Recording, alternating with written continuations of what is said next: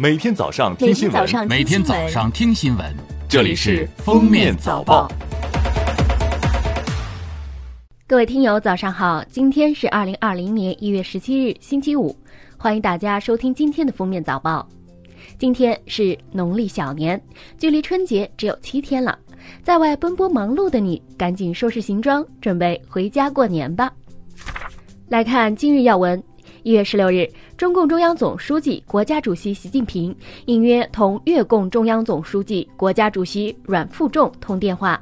习近平表示，今年是中越建交七十周年，也是中越两国社会主义事业伟大征程中具有重要意义的一年。我很高兴在两国人民共迎传统节日春节之际，同总书记同志通电话。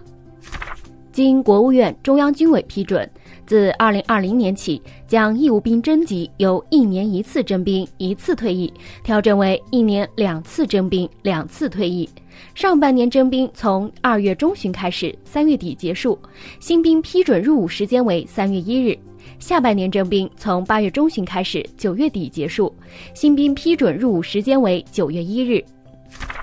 国家统计局十六日发布了二零一九年十二月份七十个大中城市商品住宅销售价格变动情况统计数据，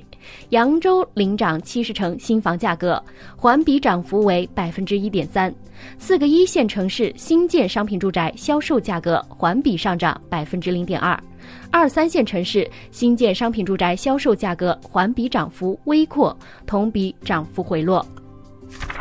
十六日，公安部在京召开新闻发布会。二零一九年以来，公安部共督办各地公安机关侦破网络赌博刑事案七千两百余起，抓获犯罪嫌疑人二点五万名，查扣冻结涉赌资金逾一百八十亿元，打掉非法地下钱庄、网络支付等团伙三百余个。一月十六日，上海市发布加快推进上海金融科技中心建设实施方案。力争用五年时间将上海建设成为具有全球竞争力的金融科技中心。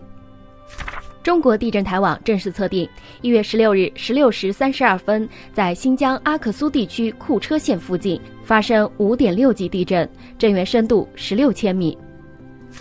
下面是热点事件，一月十六日。京沪高速铁路股份有限公司在上海证券交易所主板挂牌上市，股票名称京沪高铁，代码六零幺八幺六，每股发行价四点八八元。京沪高铁挂牌上市，标志着中国高铁第一股成功登陆 A 股，铁路股份制改造取得重要进展。一月十六日上午，河南省商丘市中级人民法院公开开庭审理了被告人谭某等三人犯以危险方法危害公共安全罪及附带民事诉讼一案。去年七月，谭某醉驾玛莎拉蒂撞上宝马，致两人死亡。公诉机关认为，在共同犯罪中，谭明明系主犯，刘松涛、张小渠系从犯。因本案案情重大，法庭宣布休庭，择期宣判。为促进贵州旅游业发展，茅台酒厂对外地飞往贵州八个机场的乘客有个优惠政策，凭登机牌就能在机场的茅台专卖店以一千四百九十九元一瓶的价格购买两瓶茅台酒。有不少黄牛在贵州的机场以两瓶八百元的价格购买乘客购买茅台酒的指标。黄牛说，他们以每瓶两千两百元的价格卖出后，还能赚到六百元。近日，核心期刊《银行家》主编王松奇长期在杂志上刊登自己的书法和儿子的文章，引发关注。十五日，《银行家》杂志主管单位山西省社科院机关纪委书记孙勇对此回应称，情况正在调查，对《银行家》杂志社进行全面整顿，对主编王松奇进行相应处理，有了结果将第一时间发布。